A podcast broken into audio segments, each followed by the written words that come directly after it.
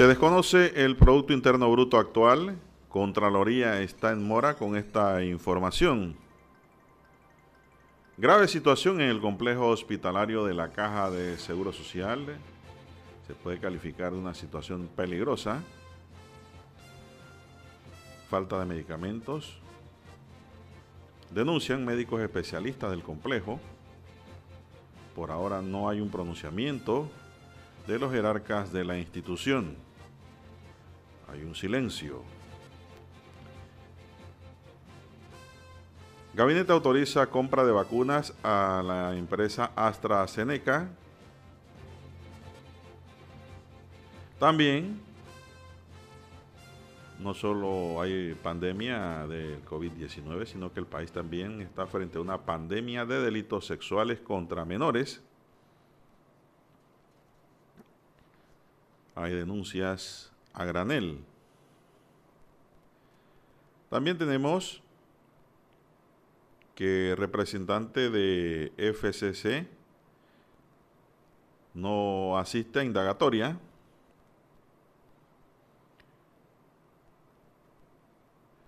La empresa nacional de autopista emite 400 millones de dólares para financiar deuda. Sin embargo, los corredores están en unas condiciones poco aceptables, a pesar de que todo el que pasa por ahí paga lo mismo. Nada variado. Pacto del Bicentenario arranca el próximo jueves 26 de noviembre como se había planeado. Sin embargo, hay sectores del gobierno que dicen de qué vamos a hablar. Si no nos han dicho nada, no hay ni un plan. También tenemos, señoras y señores,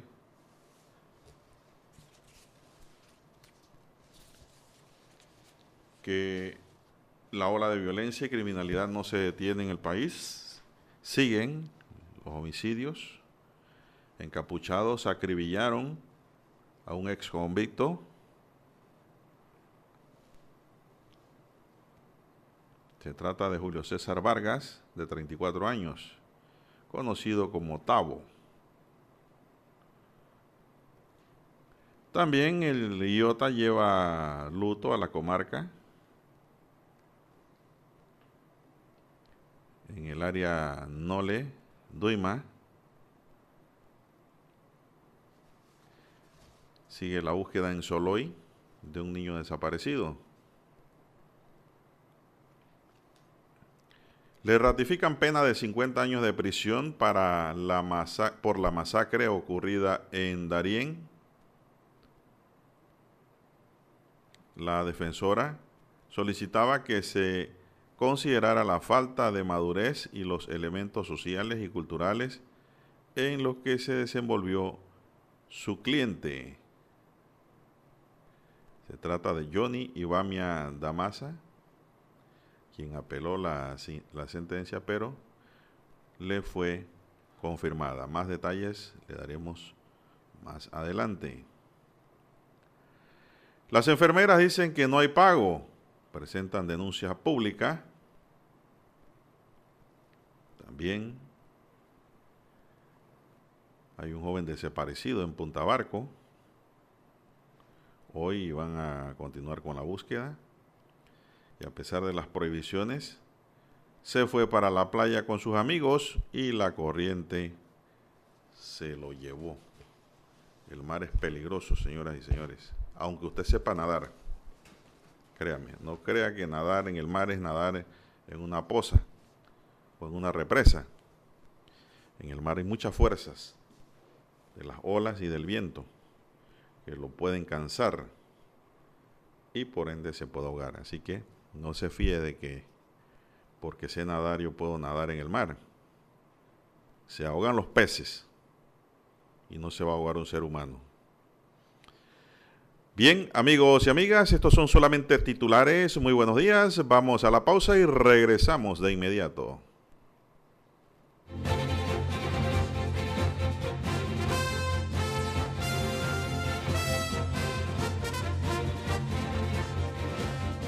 Esta es Omega Estéreo.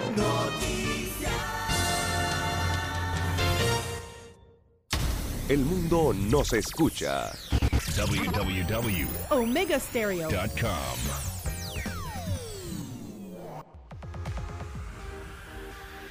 Omega Stereo tiene una nueva app. Descárgala en Play Store y App Store totalmente gratis. Escucha Omega Stereo las 24 horas donde estés con nuestra aplicación totalmente nueva.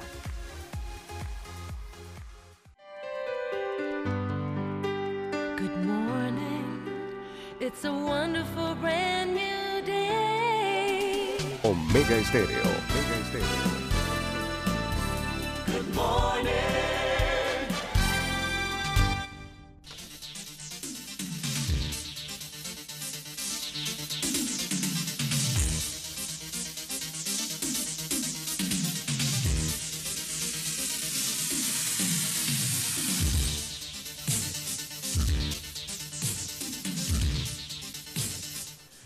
Bien amigos y amigas, muy buenos días. Hoy es jueves 19 de noviembre del año 2020. Dani Arauz me acompaña en el tablero de controles y en la mesa informativa. Les, les saluda Juan de Dios Hernández Sanjur dándole los buenos días. Y bienvenida a este espacio informativo. Iniciando la jornada como todos los días con mucha fe y devoción ante todo agradeciendo al Todopoderoso, nuestro Dios, Creador del cielo y de la tierra.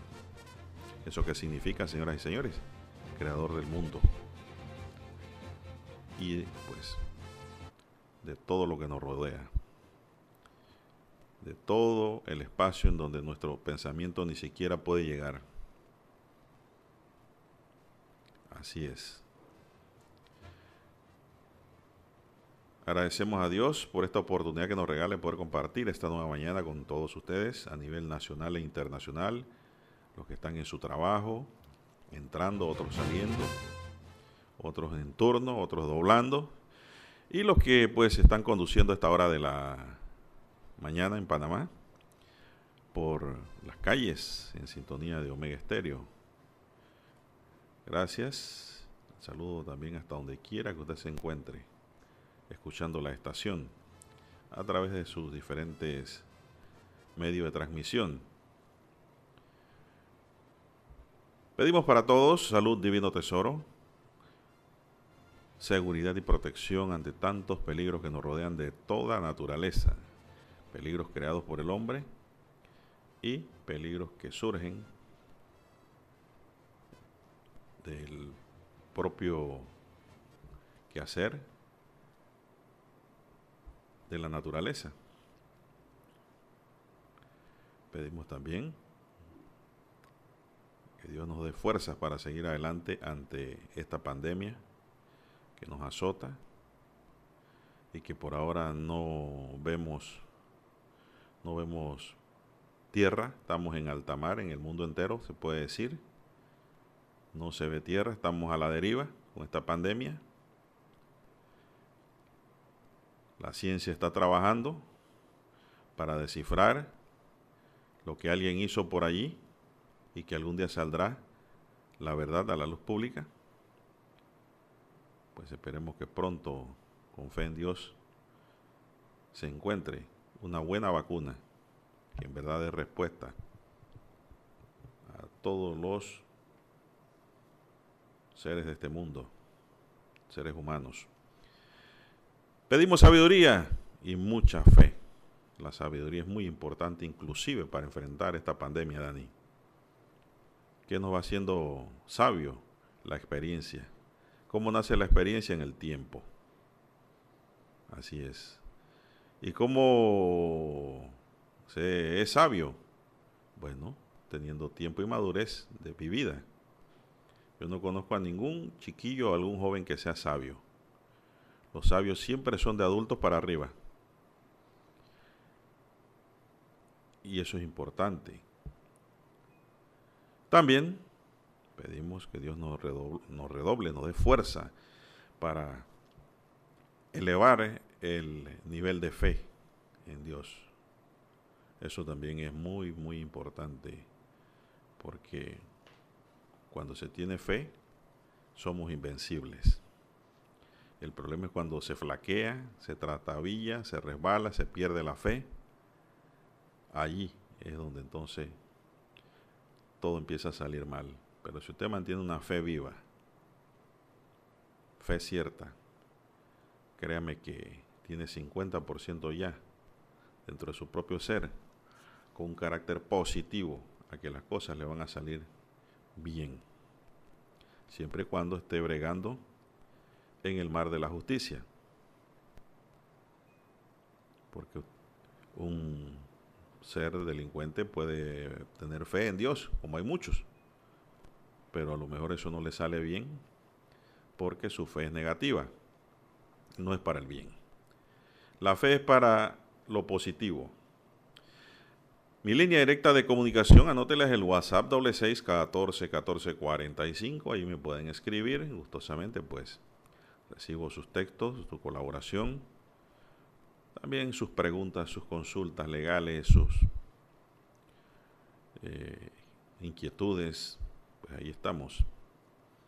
Hay veces que se llena tanto el WhatsApp que no se puede contestar en la mañana. Pero gracias de todos modos por estar con nosotros y por tomarse el trabajo de enviarnos información o enviarnos preguntas. Bien, vamos a entrar en materia informativa. Pero antes dice Dani que vamos a hacer una pequeña pausa. Muy bien, Dani, adelante.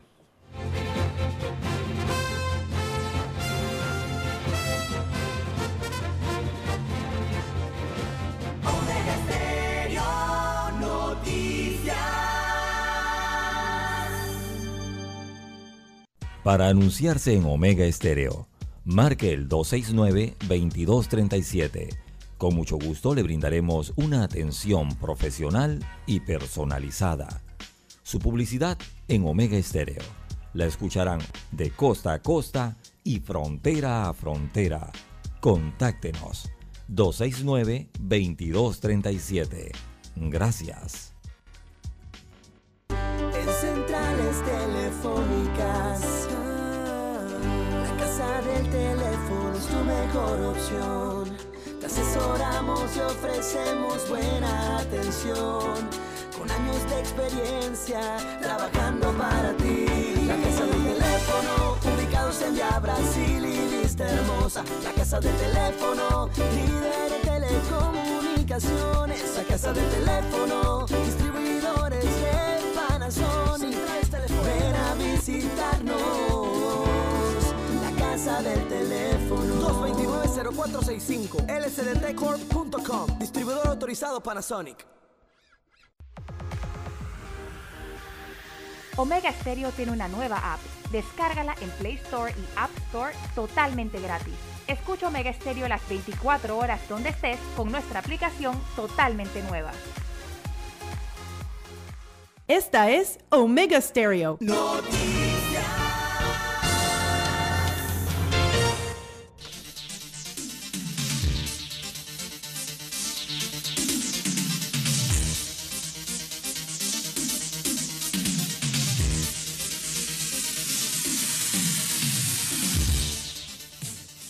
Bien, señoras y señores, entramos de inmediato. Reitero mi WhatsApp doble seis catorce catorce cuarenta y cinco a su entera disposición. Bueno, la ola de violencia y criminalidad no se detiene en Panamá desde hace mucho tiempo, desde hace varios gobiernos y eso ha sido la parte pues que todos los gobiernos han mostrado flaqueza. No ha habido una solución a los problemas se crean a raíz de, perdón, de los asesinatos, robos, violaciones, tráfico ilegal de toda naturaleza, pues que nos azotan. Hoy como que todo el mundo se quedó dormido. Eh, Dani, amaneció más tarde hoy. Julio César Vargas Saldaña alias Tavo, de 34 años, se encontraba frente a una casa de madera cuando fue sorprendido por varios sujetos encapuchados que salieron de la oscuridad. Saldaña no tuvo tiempo de reaccionar para correr ni esconderse. Los desconocidos sacaron armas de fuego y le realizaron múltiples disparos. Tavo cayó sin vida de forma instantánea. Así se pierde una vida. Es un hecho criminal. Este crimen se produjo cerca de las 7 y 50 de la noche en el barrio Buenavista, mejor conocido antes como el barrio El Cartón, en el corregimiento 4 de abril, en la provincia de Bocas del Toro. Esas cosas no se veían antes por allá. Ahora sí se están viendo ya. Se está contaminando también el país con el mismo tipo y accionar de delincuentes. Una fuente policial como que contó que la víctima mantenía al menos 10 balazos en su cuerpo. Hubo operativos en el área, pero no hubo detenidos por ahora. La fuente informó que se eh, presume que el ataque pudo ser un encargo de ajuste de cuentas, como está ocurriendo en otros puntos. Ya en Panamá hay sicarios, hay personas criminales que se dedican al crimen pagado, conocido en otros lugares como sicariato. Eso ha ido tomando fuerza en el país, a pesar de que la policía, los fiscales y jueces están poniendo mano dura en el tema, pues no hay mano que detenga el inicio de estas investigaciones producto de estos crímenes. No hay una política criminal definida en el país. No hay una integración de un sistema para hacerle frente al crimen que al final de la historia nos hace daño a todos. A todos, hasta los mismos delincuentes le hace daño. Porque miren pues lo que pasó aquí. Agregó que Tao hace poco había salido de la cárcel por un delito que no se especificó y que residía en la finca 30, relata el periodista Horacio Trotman del diario El Siglo para La Roja. Son las 5.55 minutos, señoras y señores, 5.55 minutos en su noticiero Megesterio, el primero con las últimas. Y a pesar de los consejos, los llamados a atención y las prohibiciones, un grupo de jóvenes se fueron a la playa y uno terminó desaparecido. Se trata de un joven aproximadamente de unos 25 años de edad que desapareció de las aguas de playa Punta Barco, con la desembocadura del río Teta en el distrito de San Carlos. Los arrastraron. El hecho se dio horas, en horas de mediodía de ayer, cuando el muchacho se bañaba junto a otros amigos. Tras ocurrido este hecho, la información llegó al Sistema Nacional de Protección Civil quienes de inmediato iniciaron las labores de búsqueda. El director regional para Panamá Oeste, Rodrigo Pinzón, informó que el joven venía de Tocumen con un grupo de amigos a bañarse, a pasar un momento excelente, un momento chévere, un momento de esparcimiento. Sin embargo, todo terminó en luto y dolor. Siendo las seis de la tarde, no se encontró el cuerpo del chico en el área, por lo que suspendieron inmediatamente la búsqueda para reanudarla a tempranas horas de hoy, jueves. Las autoridades recomendaron a los bañistas que antes de ingresar a las playas deben estar pendientes de los oleajes para evitar ser arrastrados por las fuertes corrientes que azotan, sobre todo en épocas de lluvia. Es la misma historia y la gente no aprende, César. Siempre, siempre, todos los años pasa lo mismo. Siempre. Yo no sé cómo pues se pudiera hacer para que los jóvenes eh, tomen cuidado, precauciones ante estas situaciones que se dan. Como ya dije al inicio del noticiero, hasta los peces se ahogan y no se va a ahogar un ser humano ante las corrientes y oleadas ocasionadas por el viento. Así es, don Juan de Dios, buenos días. Bueno, eh, una lástima lo que ha ocurrido en esta playa de Punta Barco. eh, algunos testigos y amigos de la persona desaparecida, entonces solamente vieron sus brazos. O sea, el, eh, cuando lo arrastraba a las olas, ya más internado Pidiendo auxilio. en la playa, Pero ¿quién solo observaban sus brazos al, al aire pidiendo auxilio, pero no fue posible.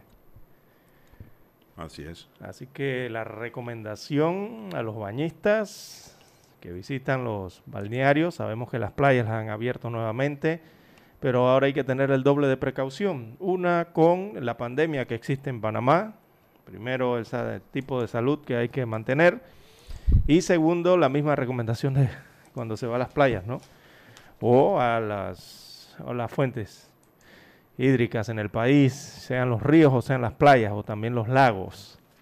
La misma recomendación, tener cuidado, sobre todo cuando no se conoce el lugar, don Juan de Dios. Hay mucha gente que va a las playas y cree que es la misma playa que fue en el Caribe o la que fue en Chiriquí o la que siempre ha asistido en Coclé.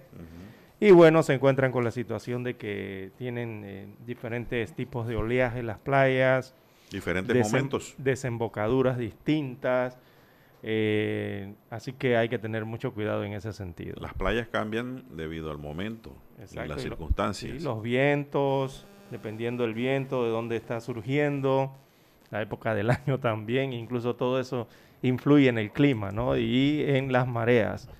Así que hay que tener mucho cuidado. Sobre todo, recordemos que el viento está eh, para esta temporada del año, viene del sur, viene del suroeste, o va hacia el suroeste.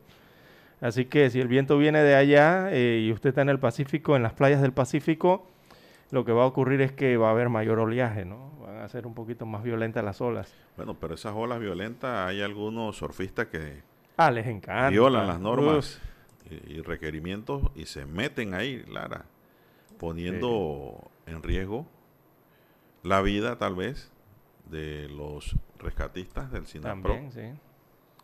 o de bomberos cuando estas cosas se dan. Porque, digo, el surfista supuestamente está preparado para pelear con las olas y jugar Eh, con ellas, pero no siempre es así. Físicamente, por lo menos, ¿no? Sí, así es. Entonces, recientemente hicieron una prohibición aquí por las tormentas y los huracanes. En la avenida Balboa habían surfistas, Lara, con su tabla de planchar, haciendo su surf. Eso hay que sacarlo y ponerle una multa ejemplar cuando eso ocurre. Punto. Una multa ejemplar. Sacarlo y llevarlo directito al juez de paz. Ponerle una multa ejemplar y que la paguen de inmediato. Si no, entonces se les mantiene la tabla de surf, que ese es el alma de ellos. Un surfista sin su tabla de surf, Lara, le voy a decir, es como un carro sin llanta. Así mismo, pues, eh, ellos viven eso, ¿no? Eso hay que entenderlo, pero también tienen que entender ellos que hay prohibiciones. Vamos a la pausa, don Dani, y regresamos.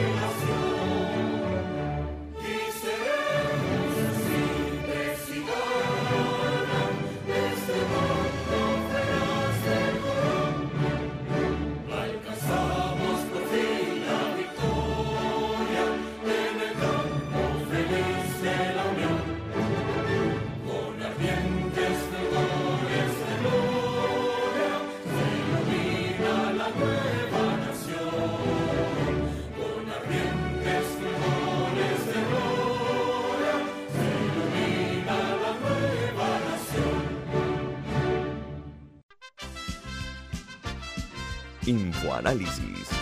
De lunes a viernes, de 7 y 30 a 8 y 30 de la mañana por los 107.3 FM de Omega Estéreo. Con Guillermo Antonio Adames, Rubén Darío Murgas y Milton Enríquez. Infoanálisis. El programa para gente inteligente como usted.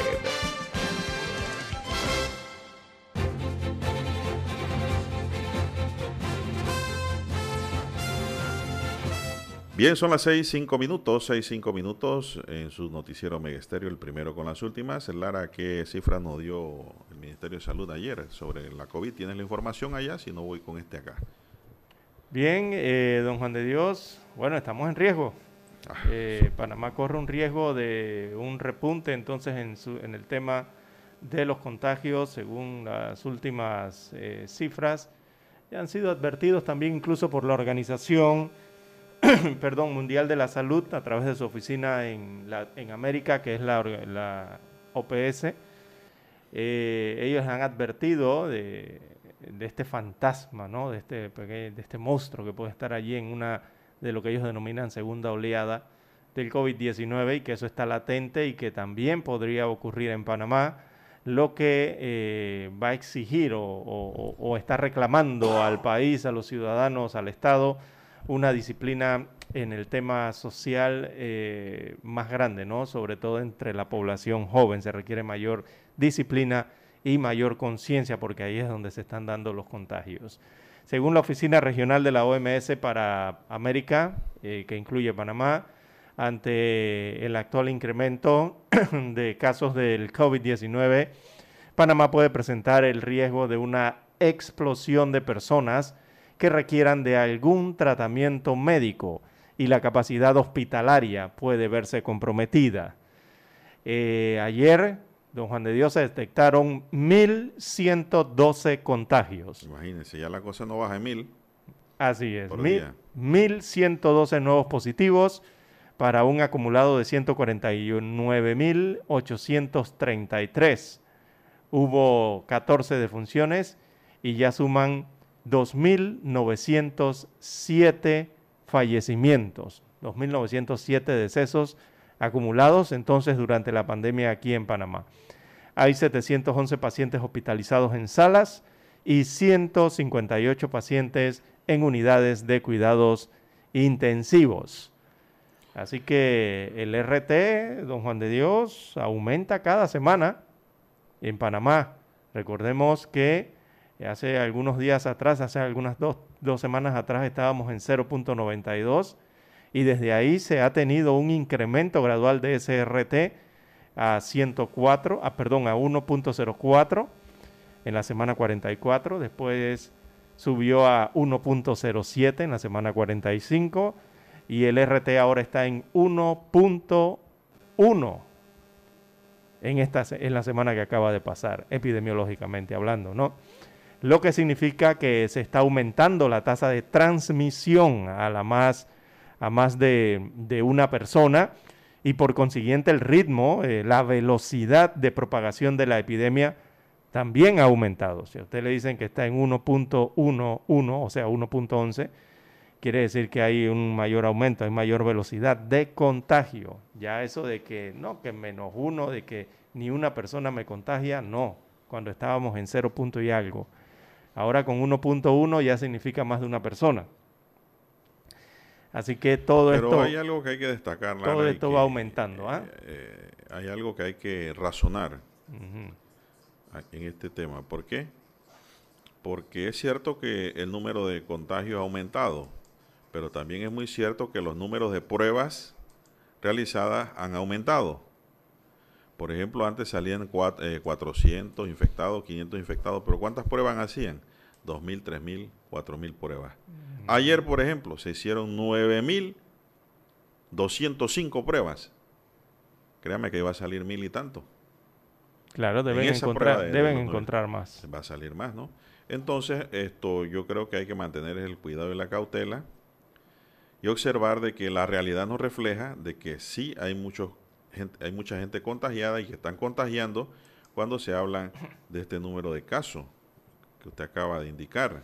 Sí, el y que se van detectando porque el Ministerio de Salud, la Caja de Seguro Social y los hospitales privados que también envían sus informaciones sobre el COVID, esto han aumentado, Claro. han aumentado Sí, eh, mire, nada las más. pruebas nada- que la gente se realiza, porque existe Nada. la prueba voluntaria también, Lara, Exacto. esa pagada voluntaria. Eso usted va a la clínica privada, al hospital o un laboratorio, se la hacen, es de pagada preventivamente, ¿no? Pero si sale positivo, esa información tiene que enviársela a la clínica o el hospital al Ministerio de Salud inmediatamente Exactamente. para las estadísticas la- y el seguimiento oportuno y seguimiento eh, exactamente de la persona la trazabilidad, la trazabilidad es la mencionada. trazabilidad. Así es. Eh, bueno, solamente hace falta un infectado, don Juan de Dios, para causar lo que ha causado esto en el mundo. Mire cuántos millones eh, de contagios se han dado a nivel mundial, incluido Panamá. Tan solo con un contagiado que se descubrió eh, un 17 de noviembre, hace uno, para, esta, para estos días, ¿no? En China, que levantó las sospechas de las autoridades de salud china, fueron investigando hasta que, bueno, dieron el 31 de diciembre con el anuncio de una pandemia de esa enfermedad que descubrieron que se llamaba COVID-19. Y de allí hasta nuestros días, don Juan de Dios, millones de contagiados, millones de personas eh, fallecidas y otro tanto millones de personas que han resultado con secuelas de esta enfermedad. En cuanto a la letalidad eh, por provincias, eh, vamos a ver, veamos aquí cuál es la que tiene más alto. Eh, hay 1, 2, 3, 4, 5, son 5. Son 5 las provincias que presentan eh, porcentajes por encima del, nivel nacional. Eh, estas son, veamos aquí, en primer lugar está la comarca de Gunayala con 3.4%. Le sigue la provincia de Colón con 2.7%. Chiriquí de tercero y Panamá con el 2.2%, ambas provincias. Bocas del Toro con el 2.1%. Así que el análisis del RT por provincia muestra eh, a seis provincias con RT superiores al 1. ¿Cuáles son estas provincias? Las que tienen el RT superior a 1 son Coclé, tiene 1.6 de RT. Herrera marca 1.3 de RT. El RT de Colón está en 1.2. Panamá Oeste, Panamá y Los Santos tienen un RT de 1.1. Y es, suena esto al oído, don Juan de Dios, cuando usted le pronuncian Herrera y Los Santos. Sí, porque eran las provincias menos contaminadas. Exactamente. Y ahora resulta ser que Herrera está en la segunda posición de los más contaminados. Y Los Santos está O en la tercera, o contagiados. Y Los Santos está en la tercera rayita. Está de tercero. Imagínese usted cómo está la Bueno, situación. eso ¿no? se debe al relajamiento y apertura, ¿no? Que se ha dado a todo nivel. Eh, Mucha gente ni siquiera podían entrar antes a Suero. Exacto, sí. Gente que tiene familia y casas allá. Había, la misma población había adoptado eh, comités Pero, de, pero es lo que pasa, Lara. Solo basta que haya una gallina con moquillo para que el gallinero se enferme. Sí, el gallo y todo. Todo, el gallinero. pues. pollito, el todo el gallinero lo mundo. componen todo. Gallo, gallina, pollitos Y todo. y gallo, gallina. Bien. Así la que, toda de una vez, ¿no? así que, bueno, ha, está, ha aumentado la cifra según se ven en las estadísticas, estos cuadros de barra. Eh, también los pacientes en sala han tenido un aumento del casi 15% eh, comparado con algunas semanas anteriores. Eh, vemos en cuidados intensivos también han aumentado eh, más del 20% de, de ocupación, entonces en las unidades de cuidados intensivos ha aumentado. Eh, esa cifra llama la atención, hay que tener cuidado por allí. Y siguen, siguen aumentando en el resto de los rubros. Todos, todos están aumentando. Bueno, Dani pide una pausa para continuar con el tema porque tenemos que seguir, Lara, documentando a la población y llamando la atención para evitar que haya tantos contagios en Panamá. Es nuestra misión desde, estos estudios aquí en Ciudad Capital. Vamos a la pausa, Dani, regresamos. Para anunciarse en Omega Estéreo, marque el 269-2237. Con mucho gusto le brindaremos una atención profesional y personalizada. Su publicidad en Omega Estéreo. La escucharán de costa a costa y frontera a frontera. Contáctenos 269-2237. Gracias. Omega Estéreo presenta el reportaje internacional vía satélite desde Washington. Mark Zuckerberg y Jack Dorsey, directores ejecutivos de Facebook y Twitter respectivamente, enfrentaron durante horas una larga lista de preguntas de los miembros de la Comisión de Asuntos Jurídicos del Senado estadounidense acerca de la supuesta desinformación y censura en sus plataformas durante la campaña de las elecciones presidenciales. Durante la introducción a la sesión, el titular de la comisión y senador republicano por Carolina del Sur, Lindsey Graham, se mostró firme y explícito en su crítica, basándose en estudios recientes que certifican el componente adictivo de las redes sociales. En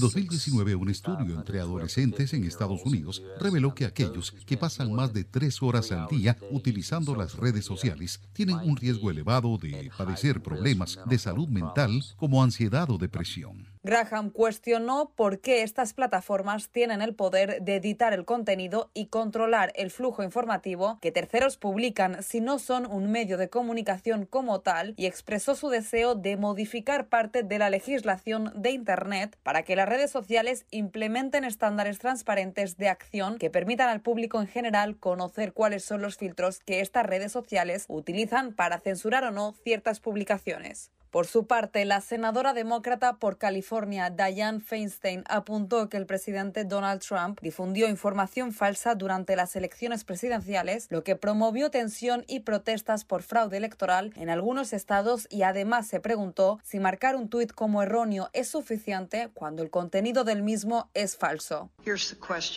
Por tanto, aquí mi pregunta, ¿es esa etiqueta suficiente para prevenir los daños y consecuencias cuando un tweet continúa visible y es falso? Tanto Zuckerberg como Dorsey trataron de explicar cuáles son sus políticas y por qué etiquetan o censuran ciertos contenidos que promueven actos violentos o que violan algunos derechos humanos. Y además ambos se mostraron dispuestos a cooperar con la ley para lograr mejoras que permitan a los usuarios confiar y navegar por sus redes con seguridad. Judy Martín Rodríguez, Voz de América, Washington.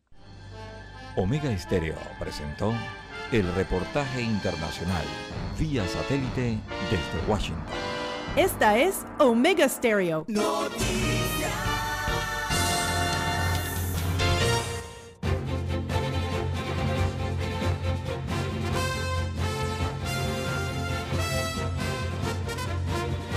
Bien, seguimos, señoras y señores. Estamos aquí hablando sobre lo que nos afecta, amigos y amigas, a todos por igual el COVID-19, por qué tenemos que hacerle frente con las medidas de bioseguridad y con la prevención, porque de lo contrario estamos en peligro, en peligro de muerte.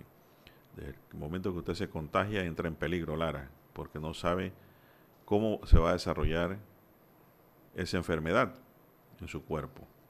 Así, es, Así tenemos que un conocido abogado pues de la localidad, yo lo conocí muy bien, Lara, esto inclusive tramité asuntos penales ante su fiscalía que él manejaba. Se trata del exfiscal y abogado Sofanor Espinosa, quien murió tras luchar por varias semanas contra la COVID-19. Esto lo confirmaron ayer los medios locales, familiares y amigos, y pues aquí me lo envía mi amiga Julia Elena de Panamá Press. El exfiscal ingresó y estaba en sala, pero poco a poco su estado de salud se fue complicando hasta que ingresó a la unidad de cuidados intensivos, Lara. Y aquí lo hemos dicho, en la unidad de cuidados intensivos está el peor de los peligros. Porque usted puede estar en peligro desde que se contagie en su casa, hotel o en sala de hospital, pero ya cuando entra a esta unidad, dicen los que conocen, los intensivistas, que generalmente la mitad de los que entran siempre van falleciendo. Sí, 50%, exacto. Eso lo han dicho ellos, que manejan el tema. Este distinguido abogado Espinosa fue fiscal tercero superior y le correspondió hacer las acusaciones en el caso de los cinco jóvenes de origen asiático que fueron secuestrados y asesinados por los dominicanos Ventura Ceballos y Alcibiades Méndez, para que vayan haciendo una relación de quién se trataba este abogado. Su historia profesional inicia siendo eh, funcionario común cuando se gradúa como abogado en la Universidad de Panamá. Se especializa en Derecho Penal. Trabajó en el Ministerio Público desde 1990, mire, hasta el 2015. ¿Cuántos años hay ahí? 25, ¿no? ¿Dónde inició como oficial mayor? Yo lo conocí como oficial mayor, Lara. Y poco a poco él fue escalando, fue subiendo. Hasta que renunció, ¿no? También fue asistente de diversas agencias, luego asciende a fiscal de circuito y de circuito sube a fiscal superior hasta su salida después de 25 años de labores. El Colegio Nacional de Abogados emitió un comunicado lamentando su muerte. Juan Carlos Araúz, presidente del colegio, señala que se trata de una infausta noticia y que da las condolencias a nombre del gremio de abogados. Bueno, muchas gracias. Yo estoy agremiado ahí, Lara. Así, que ya fueron mis condolencias también por esa vía.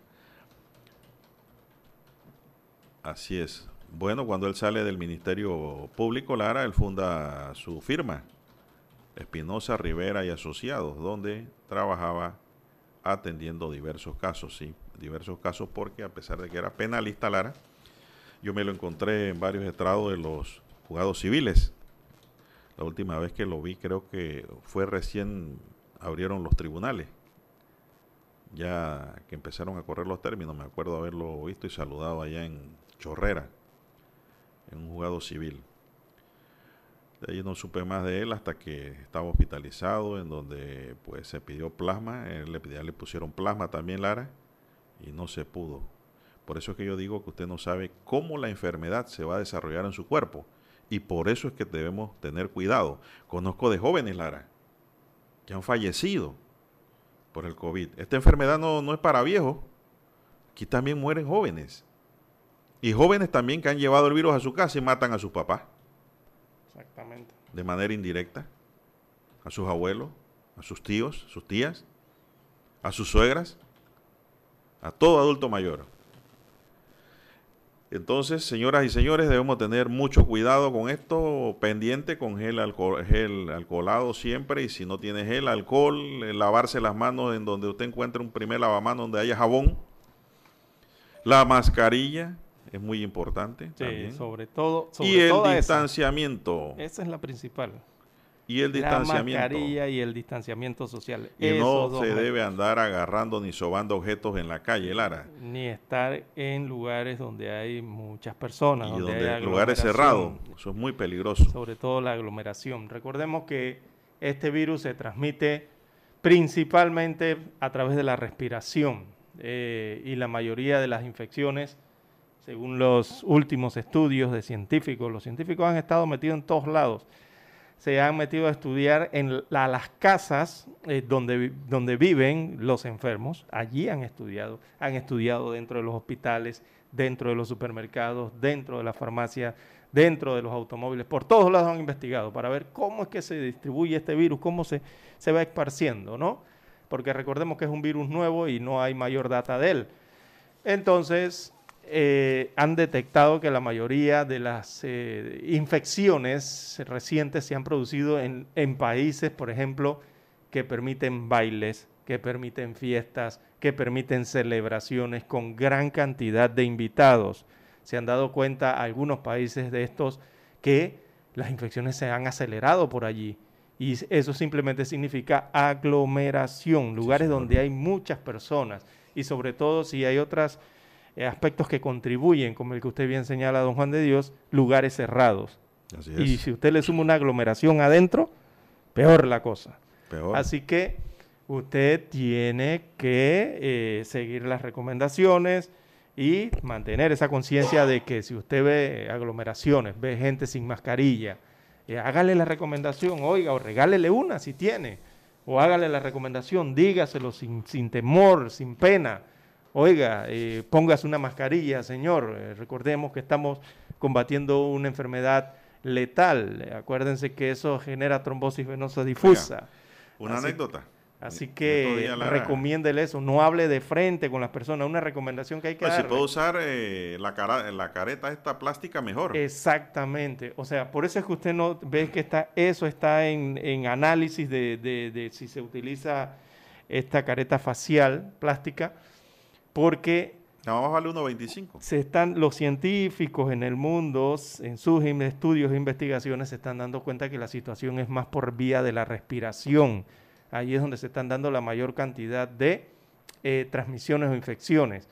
¿Y qué ocurre con la respiración? Es que si usted se pone a hablar de frente con otra persona, don Juan de Dios, directamente cara a cara, lo más probable es que si una de las dos tiene el virus, va a infectar a la otra persona mantenga la distancia, sus dos metros, si puede tres metros. Y usted puede hablar lo que usted quiera con cualquier familiar, vecino, en el trabajo, pero con la distancia requerida y con el uso de mascarillas. Y si le puede aumentar una careta facial, claro que eso le va a ayudar, ¿no?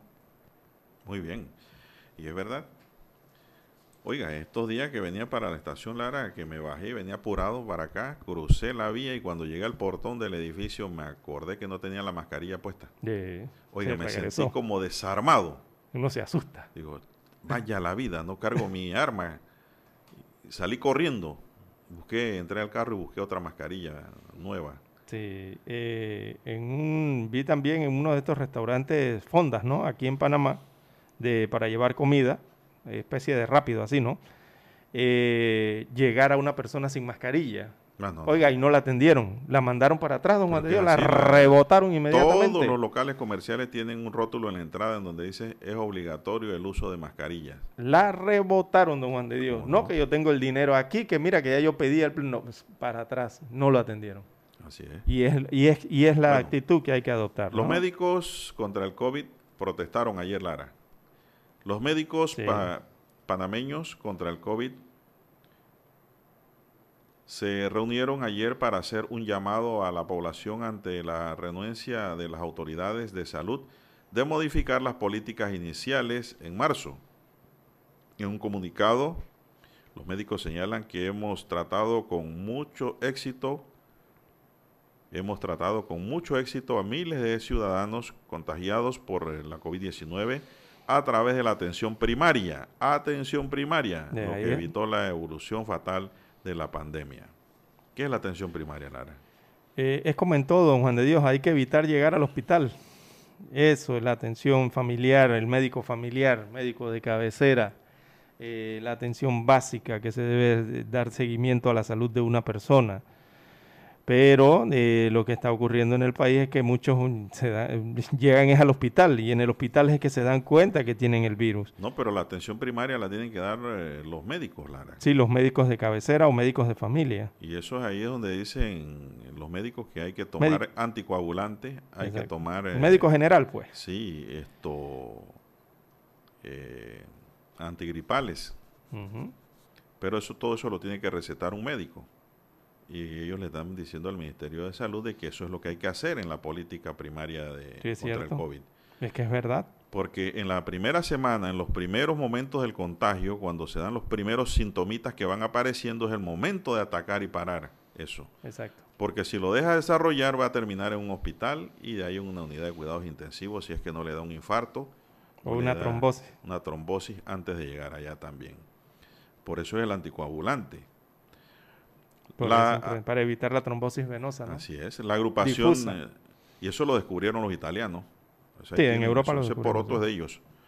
La agrupación de médicos agrega que el estribillo del uso de mascarilla, distanciamiento social y lavado de manos no es suficiente frente a las reales medidas completas del tratamiento a nivel mundial.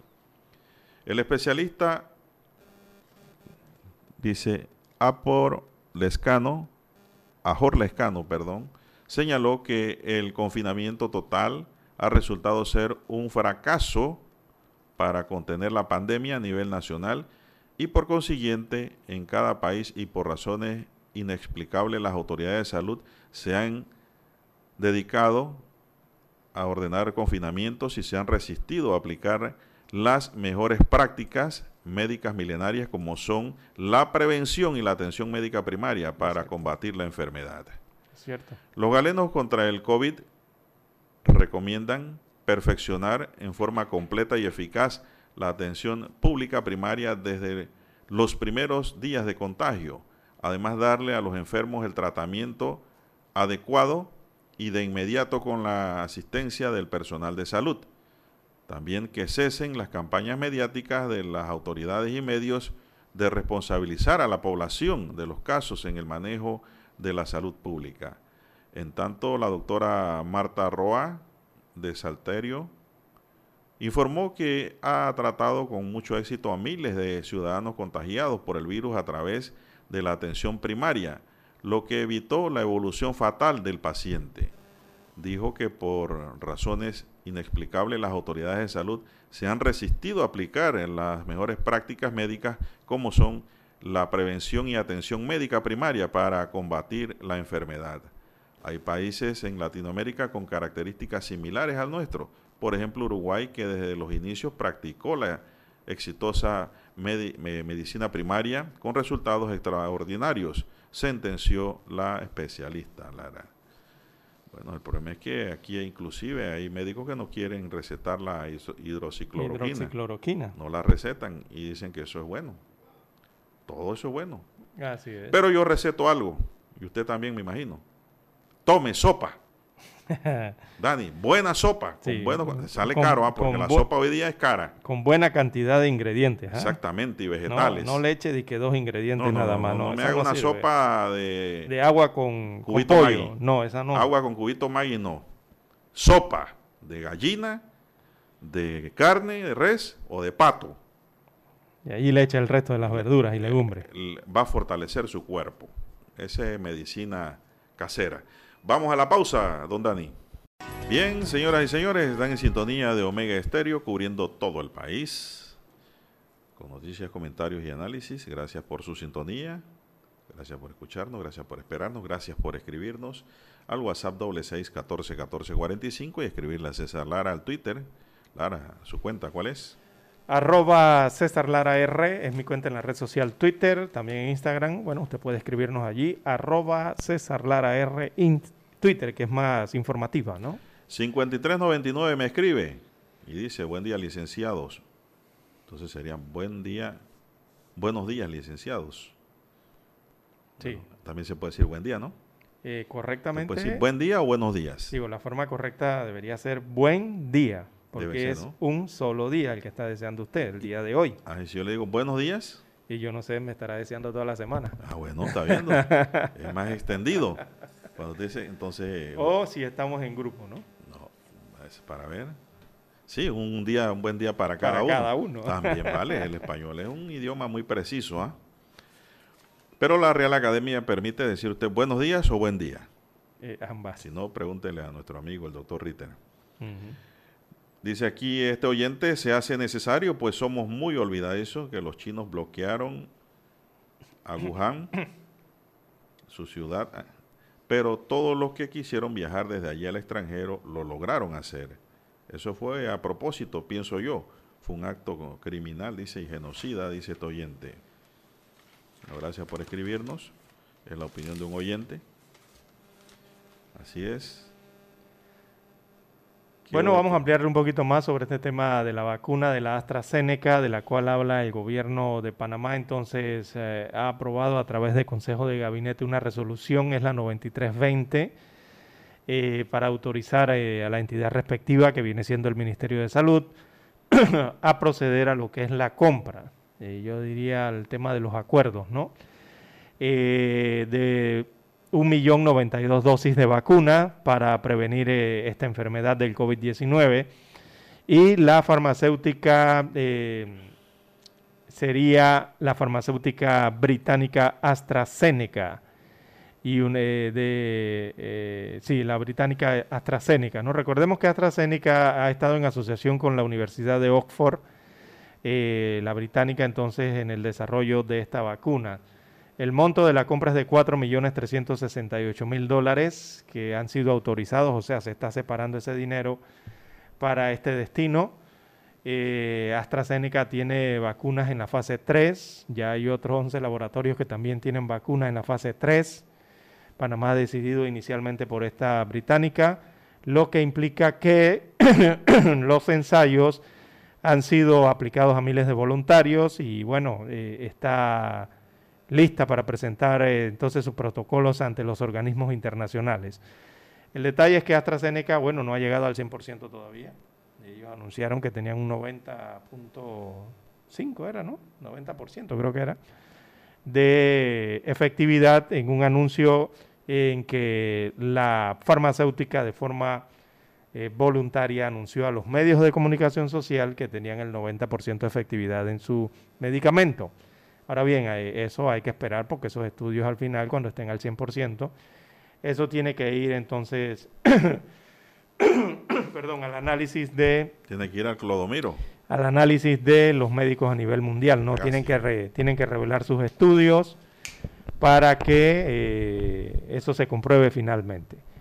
Eh, hay organismos internacionales que deben certificar entonces este, estas vacunas para asegurarnos de que sean seguras y efectivas eh, para la población en este caso.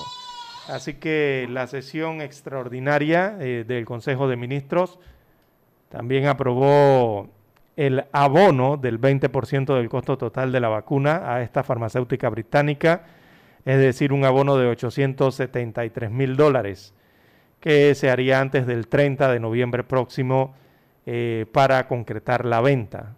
O sea, lo que están tratando es un acuerdo hasta ahora. AstraZeneca, eh, recordemos, afrontó algunos tropiezos durante la fase de análisis.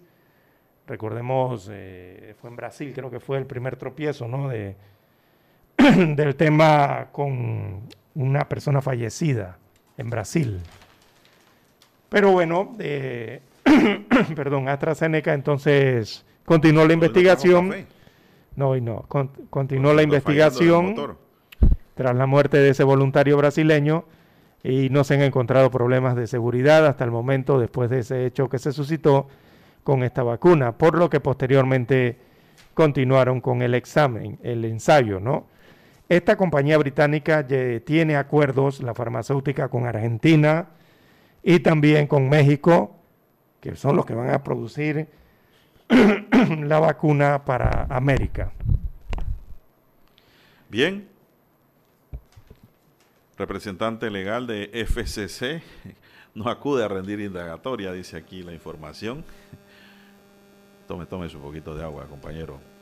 El representante legal de la empresa española Fomento de Construcciones y Contratos o Contratas, Isaac Figueroa, tampoco se presentó ayer a rendir declaración indagatoria ante la Fiscalía Especializada Anticorrupción que investiga presuntas irregularidades en el proyecto del corredor Vía Brasil Tramo 2, destaca hoy la prensa.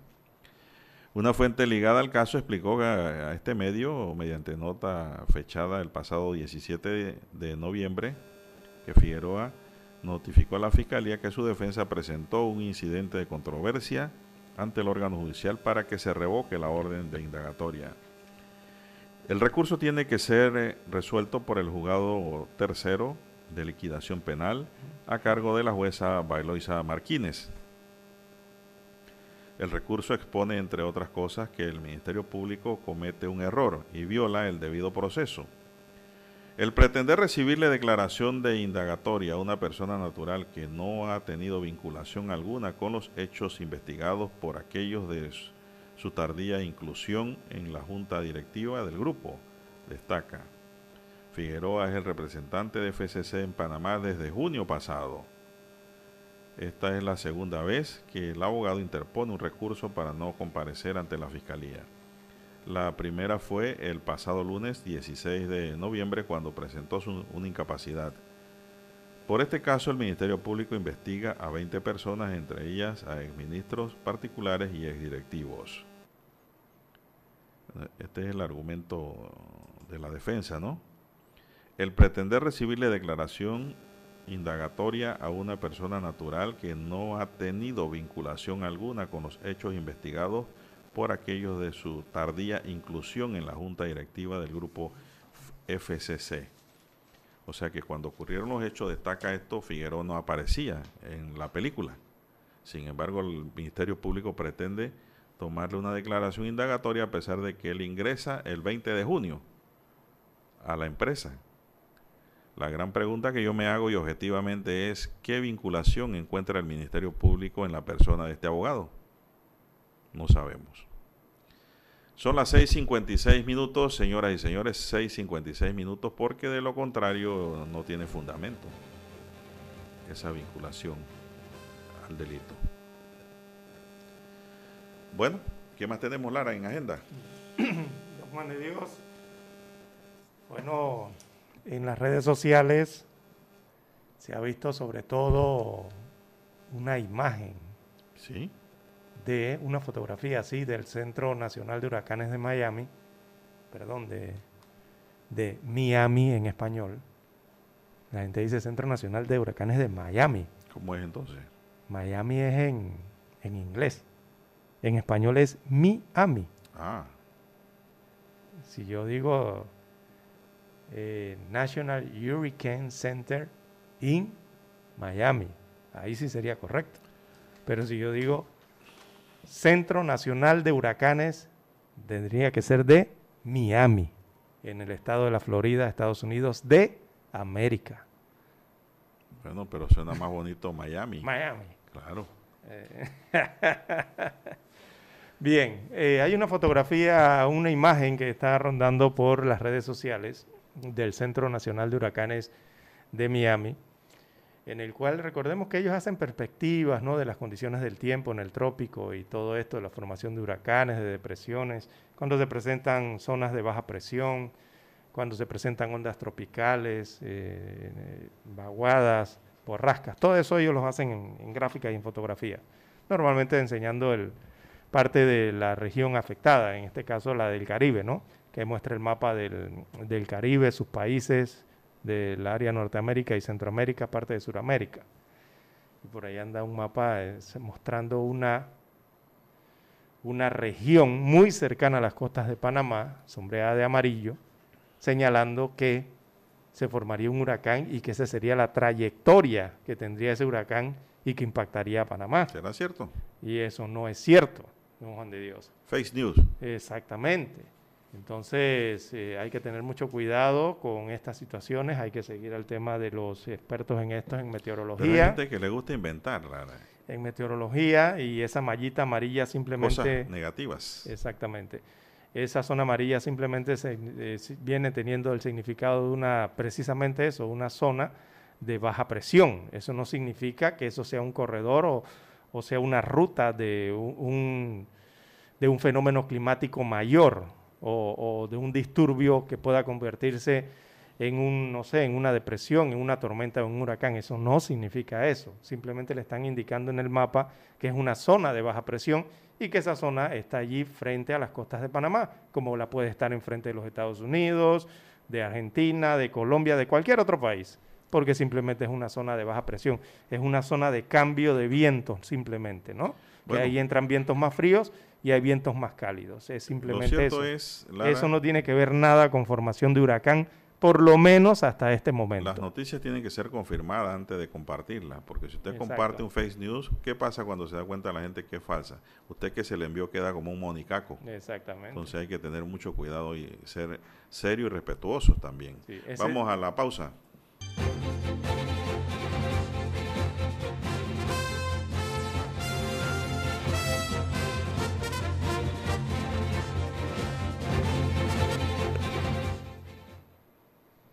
Bien, 7-4, 7-4 minutos de la mañana en todo el territorio nacional. Bueno, después de la polémica carta de los jefes de gremios empresariales, pues hubo una reunión ayer. Representantes de distintos gremios del sector privado se reunieron ayer con el Consejo Consultivo que analiza el comportamiento de la pandemia y los ministros de Comercio, Industrias, así como el de Economía y Finanzas, entre otros. La cita surgió luego de que el pasado 16 de noviembre el presidente del Consejo Nacional de la Empresa Privada, Julio de la Lastra, el presidente de la Cámara de Comercio, Industrias y Agricultura de Panamá, Jean-Pierre Lenadier, el presidente de la Cámara Panameña de la Construcción, Jorge Lara, y el presidente del Sindicato de Industriales de Panamá, Aldo Mangravita, y Elisa Suárez de la Asociación Panameña de Ejecutivos de Empresas, enviaron una carta al ministro Martínez para que informarle, para informarle que no seguirán participando en la mesa de salud en la que se analizan estrategias para la reapertura económica. Un comunicado de la presidencia informó que las dos partes acordaron una mesa metodológica para la mesa de reapertura comercial, pero no se dieron mayores detalles. Según la nota de prensa, el ministro de Comercio dijo, creamos fielmente, creemos fielmente que debemos gobernar escuchando al sector privado, que es el verdadero motor económico del país. Bueno, por ahí vamos bien, ¿no? Porque es así. El la presidencia permitió que reporteros gráficos entraran brevemente al salón donde se celebró el encuentro para tomar fotos de la reunión.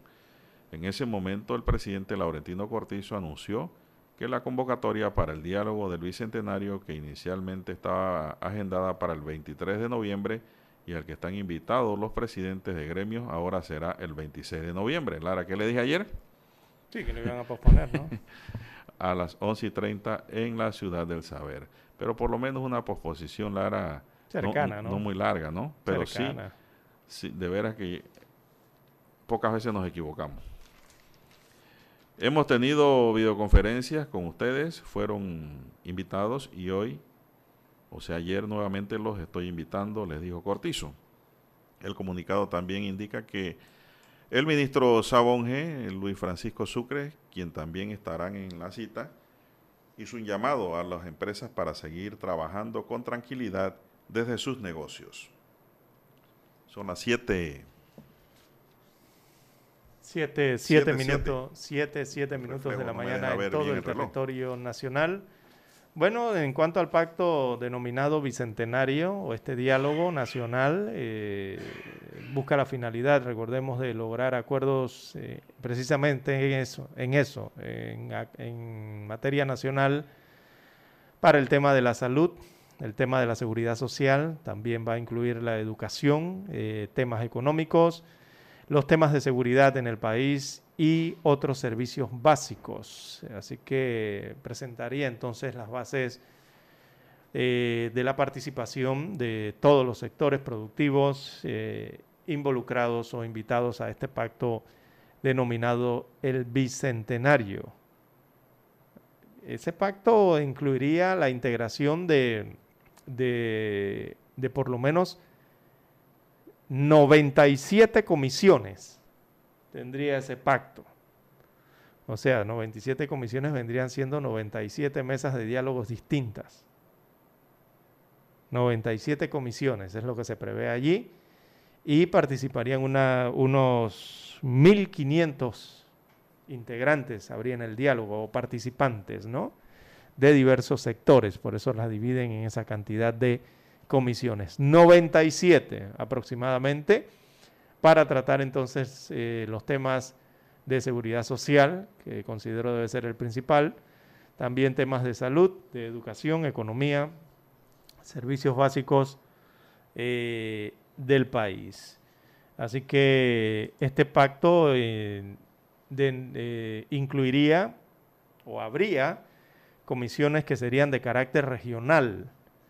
También incluiría otras mesas o comisiones que eh, serían de temáticas nacionales. Y también tendría otras mesas o comisiones que serían de carácter, mm, de forma general nacional, ¿no? de carácter nacional. Así que así están eh, dividiendo, más o menos tratando de organizar lo que sería este gran diálogo nacional denominado Pacto del Bicentenario, cerrando brechas, tiene como eslogan. Bueno, se estima que para el 15 de marzo entonces se tenga eh, por lo menos ya un documento con las propuestas algo más ordenadas y para el 30 de agosto se debe tener el primer borrador del pacto del bicentenario. Y cuando nos referimos a estos meses, nos estamos refiriendo al próximo año, eh, para el 2021, ¿no? Mínimo 15 de marzo, un documento ya con propuestas ordenadas, y mínimo para el 30 de agosto del 2021 eh, se debería tener ya por lo menos el primer borrador del Pacto Bicentenario o los resultados de esa conversación, ese análisis que se va a hacer eh, con los diferentes sectores en más de estas 90 y casi 100 mesas o 100 comisiones, en donde van a participar alrededor de unos 1.500 eh, personas, ¿verdad? especialistas de varios sectores. Hasta 1.500 hay programados hasta ahora, quizás puedan ser más. Bueno, así está el tema del pacto eh, que, bueno, se anunció ayer, iniciará entonces el próximo 26 de noviembre. La sede será la ciudad del saber, eso queda en el corregimiento de Ancón, ¿verdad? En el sector de Clayton, allí casi enfrente de las esclusas de Miraflores, del canal de Panamá. Eh, y será entonces el 26 de noviembre, dos días antes de la celebración de la independencia de Panamá de España. Bien, así tenemos el tema entonces con el pacto eh, centenario. Las 7.11, 7.11 minutos eh, de la mañana en todo el territorio nacional. En cuanto a estos temas económicos, eh, también se está pendiente de la activación de otros proyectos para lograr precisamente eso, la reactivación en el país. el Sumtrax ha salido a las calles a exigir, a pedir eh, que se activen diversos proyectos, arrancando por algunos proyectos que tienen que ver con el metro, otros que tienen que ver con eh, eh, acueductos y alcantarillados en el país. Así que son proyectos que podrían, si se reactivan, generar mayor cantidad de empleo y de una dinámica entonces en la economía. Son bueno, la verdad son pocos los eh, proyectos que se han reactivado y con ellos se han reactivado entonces también algunos contratos. Eh, no son muchos los que se han reactivado, así que están pidiendo mayor eh, atención en este sentido. También en el tema económico, bueno, los empresarios están apostando por las alianzas denominadas público-privadas, ¿verdad? han pedido entonces lo que uno conoce como el think tank o, un, ideas, un tanque de ideas, ¿no? Yo diría que una tormenta de ideas eh, sobre el tema de las alianzas público-privadas, entonces para eh, reactivar la economía nacional eh, que cae en picada por la pandemia y está siendo afectada además por las consecuencias de todos estos temporales, todas estas condiciones climáticas que tiene el Caribe, ¿no? Y que han azotado parte del país. El Consejo Nacional de la Empresa Privada, el CONEP, entonces eh, dio instalación del Foro Estrategias Público-Privadas para la Reactivación, que es organizado por ese mismo eh, organismo, el CONEP, para buscar ideas allí en cuanto a la reactivación eh, de la inversión y los proyectos en Panamá. Bien, las 7:14 minutos de la mañana en todo el territorio nacional. Hacemos la pausa y retornamos. Esta es Omega Estéreo.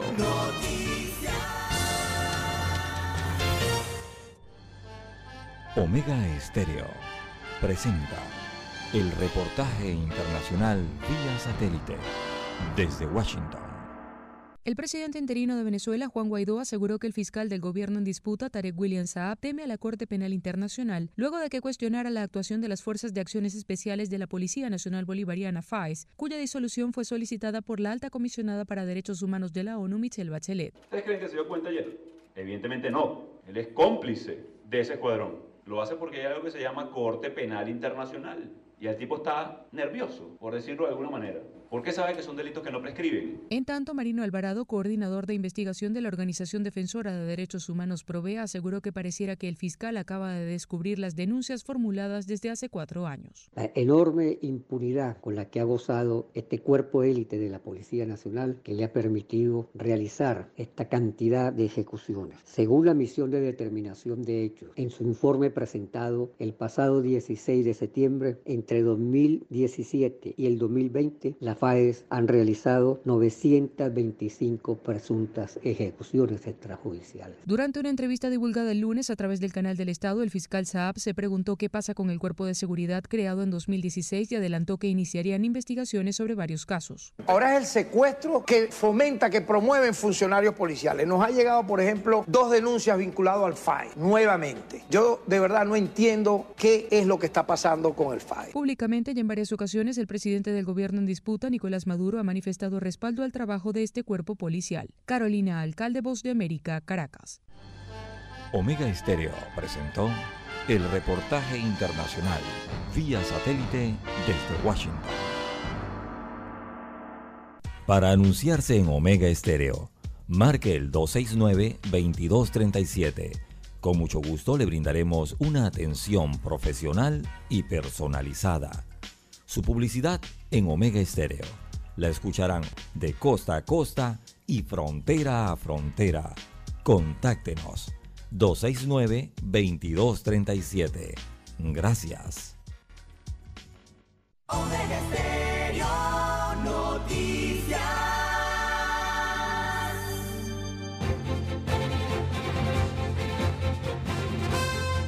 Bien, son las 7:16 minutos en su noticiero Omega Estéreo, el primero con las últimas. Bien, las enfermeras en el país, don Juan de Dios, dicen que, bueno, ellas no quieren ser héroes, que quieren sus pagos, quieren su dinero. Exacto. Si para eso trabajan, ¿no? Así mismo es. Para eso se trabaja, para cobrar su dinero. Y por eso se llama fuerza laboral. Así que las enfermeras eh, del país dicen en un comunicado, no queremos ser eh, mirados o miradas solo como héroes. Exigimos ser tratados con respeto, justicia y equidad. Es el llamado que hace la Asociación Nacional de Enfermeras de Panamá, la ANEP, tras el incumplimiento del gobierno central de disponer los fondos necesarios para cumplir con las condiciones laborales y pagos adeudados. Así que los gremios señalan que, este gremio por lo menos, que están cansados de esperar a que se cumplan las promesas de las autoridades relacionadas a su estabilidad laboral y la retribución económica justa, Y conforme, exacto, conforme, Más enfermeras. conforme a los acuerdos pactados por las autoridades de salud y el gremio. Así que la Asociación Nacional de Enfermeras hace un llamado al presidente de la República, Laurentino Cortizo, para que realice las gestiones necesarias con el Ministerio de Salud, el director de la Caja del Seguro Social y el ministro de Economía y Finanzas para que se dispongan de los fondos necesarios para cumplir con las condiciones laborales y los pagos adeudados a las enfermeras y enfermeros en el país. Así es. También hizo un llamado, han hecho un llamado o un recorderis más bien al vicepresidente de la República, José Gabriel Carrizo, de sus palabras. Abro comillas, le cito a las enfermeras. Adelante. O lo que dijo el vicepresidente ¿Qué en dijo? aquel momento. Dijo, en este gobierno todos los acuerdos pactados se cumplen. Cierro comillas. Lo que expresó el vicepresidente un 25 de agosto pasado, fecha en que se reunió con las enfermeras. Así que el gremio de las enfermeras le hace el recorderis también al vicepresidente de sus palabras y que las cumplan. Sí, pero ahí el tema, Lara, es que si usted dice, en este gobierno todos los acuerdos se cumplen, o todos te qué, En este, en este gobierno todos los acuerdos pactados se Ajá, cumplen. Ajá, pero no dijo cuándo, Exactamente. si oportunamente o de manera imperfecta. No lo dice. Hay que ponerle fecha de cumpleaños.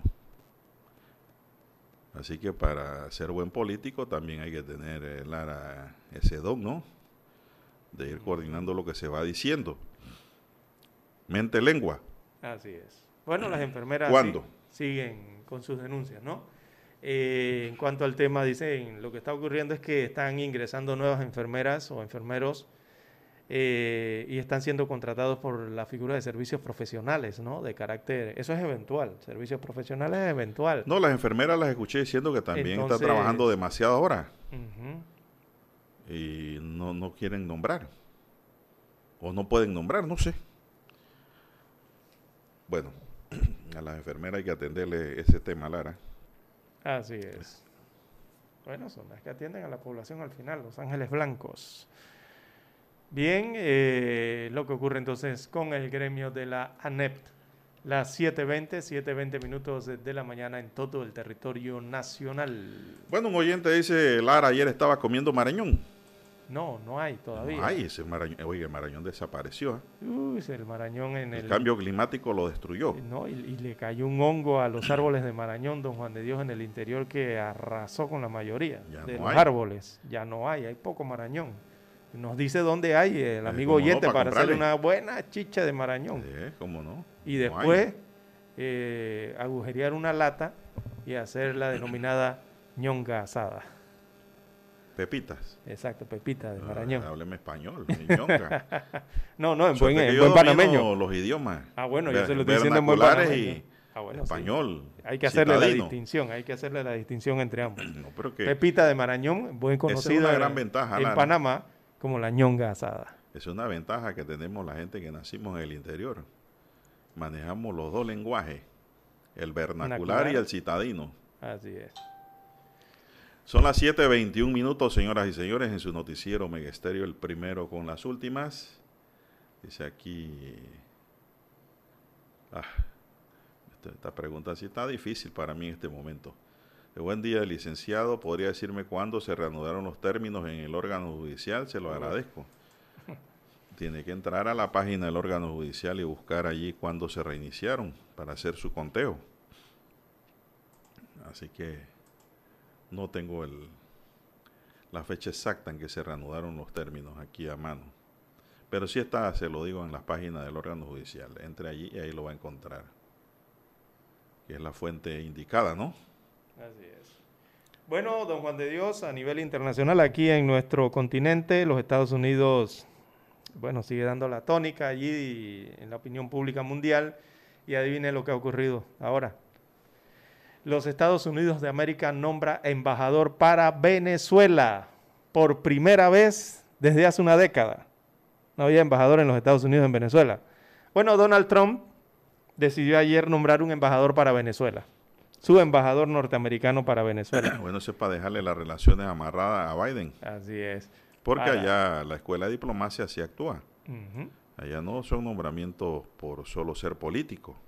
Allá hay que estudiar diplomacia para ser diplomático. Así es, pero, pero, pero, pero mire las características de este nombramiento, don Juan de Dios.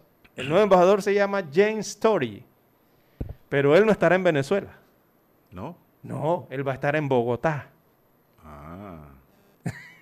Vio ese nombramiento. Raro, ¿verdad? Él llevará a cabo su labor desde Bogotá, Colombia, en medio de las tensiones entonces entre ambas naciones, recordemos los Estados Unidos y Venezuela, la relación que han llevado en los últimos años, eh, que esa precisamente esa relación fue la que mantiene la ruptura entre sus relaciones bilaterales o internacionales diplomáticas, ¿no? Así que Washington ha nombrado a su primer embajador en Venezuela después de 10 años, a pesar de que no tiene diplomáticos en su embajada en Caracas.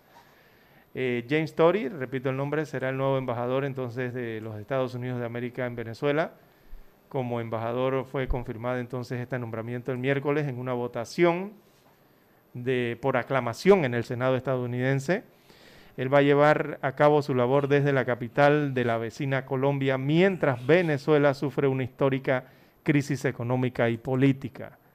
Story tiene 50 años de edad, es natural de Carolina del Norte y destacan desde los Estados Unidos, podría jugar un papel clave al ayudar a guiar la política estadounidense en Venezuela durante la transición del presidente electo Joe Biden.